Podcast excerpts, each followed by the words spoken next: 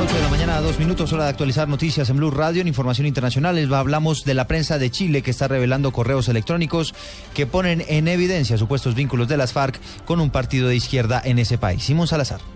Este nuevo escándalo político está relacionado con algunos correos electrónicos que relacionan a la guerrilla de las FARC con algunos militantes del Partido Comunista Chileno y al pueblo mapuche. Según reveló Radio Bio Bio de Santiago y Bio Bio Chile, los correos electrónicos enviados entre el 2003 y 2008 fueron encontrados por la Fiscalía colombiana en los computadores de Luis Edgar Devia, alias Raúl Reyes. Estos revelarían apoyos en instrucción guerrillera, creación de grupos de apoyo internacionales y gestiones políticas. Desde el Partido Comunista del país vecino ya calificaron este suceso como un montaje, pero que sin embargo estos mensajes reviven las dudas alrededor de Olate Céspedes, líder del Partido Comunista chileno, quien fue pedido en extradición por Colombia por sus presuntos nexos con las FARC, pero cuyo envío fue negado por la justicia chilena al considerar que el requerimiento no estaba suficientemente sustentado. Simón Salazar, Blue Radio.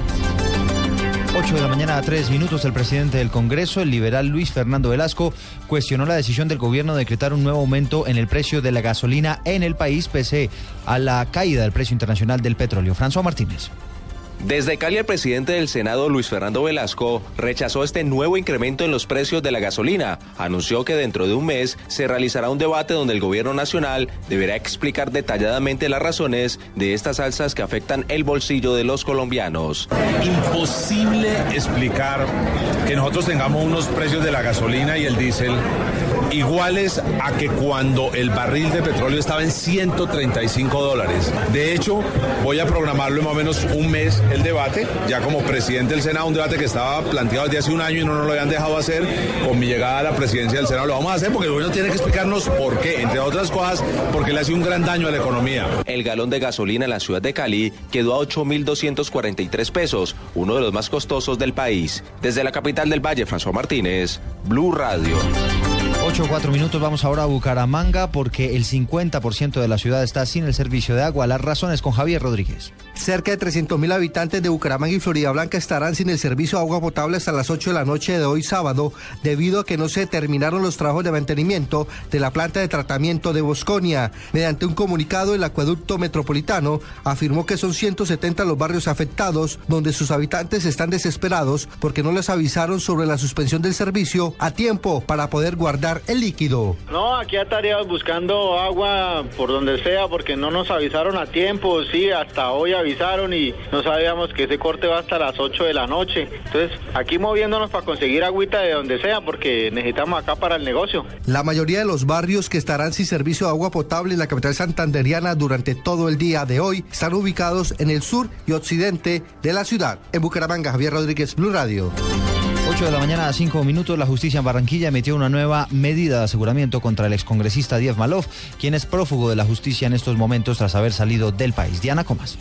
Además, el llamamiento a juicio fechado este 30 de julio dentro de la investigación por el homicidio del exalcalde del municipio de Santo Tomás, Nelson Mejía, la Fiscalía emitió una nueva medida de aseguramiento consistente en detención preventiva sin beneficio de escarcelación contra el excongresista Dieb Malov como presunto determinador del crimen. Al conocerse que el 21 de julio viajó de Barranquilla a Argentina, la Fiscalía le pidió a la Interpol dictar en su contra circular roja. Al respecto, el defensor de derechos humanos, José Humberto Torres. Lo que hemos dicho a la Fiscalía General de la Nación es que solicite a la Interpol una orden eh, o una circular roja para que se ubique y se capture al doctor Díaz Malot, toda vez que tiene en Colombia por lo menos cuatro procesos judiciales pendientes. Ayer en Montería, el vicefiscal Jorge Perdomo confirmó la orden de captura y la petición al Interpol para ubicar a Malov. En Barranquilla, Diana Comas, Blue Radio. 8 de la mañana a 6 minutos en Información Deportiva les contamos que en Millonarios mantiene su racha de empates. En las últimas horas igualó 1 a 1 a frente a Cúcuta Deportivo en condición de visitante. Marina Granciera. En la fecha 4 del fútbol colombiano, Cúcuta Deportivo recibió a Millonarios en General Santander, partido que terminó con empate uno por uno.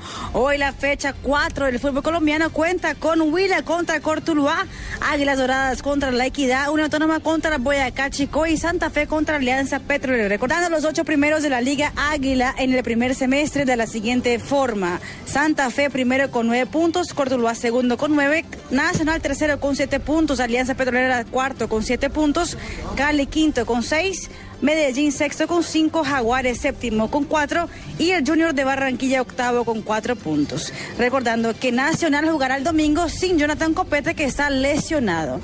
Marina Granciera, Blue Radio. Noticias contra reloj en Blue Radio.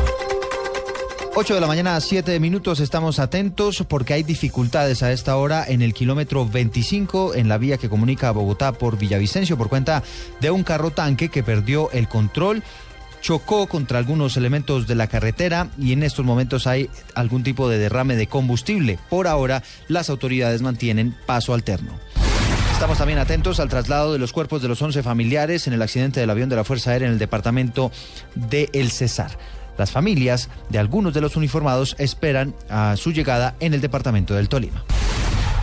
Y otra noticia en desarrollo, el nuevo líder de los talibanes, Adhar Mohamed Mansur, ha pedido en su primer mensaje a los miembros de su grupo insurgente que mantengan la unidad y anunció la formación eh, y, dijo que la continuará con la yihad hasta que se establezca el régimen islámico. Este mensaje se conoce después de que hace dos meses fuera dado de baja su máximo jefe, Mullah Omar.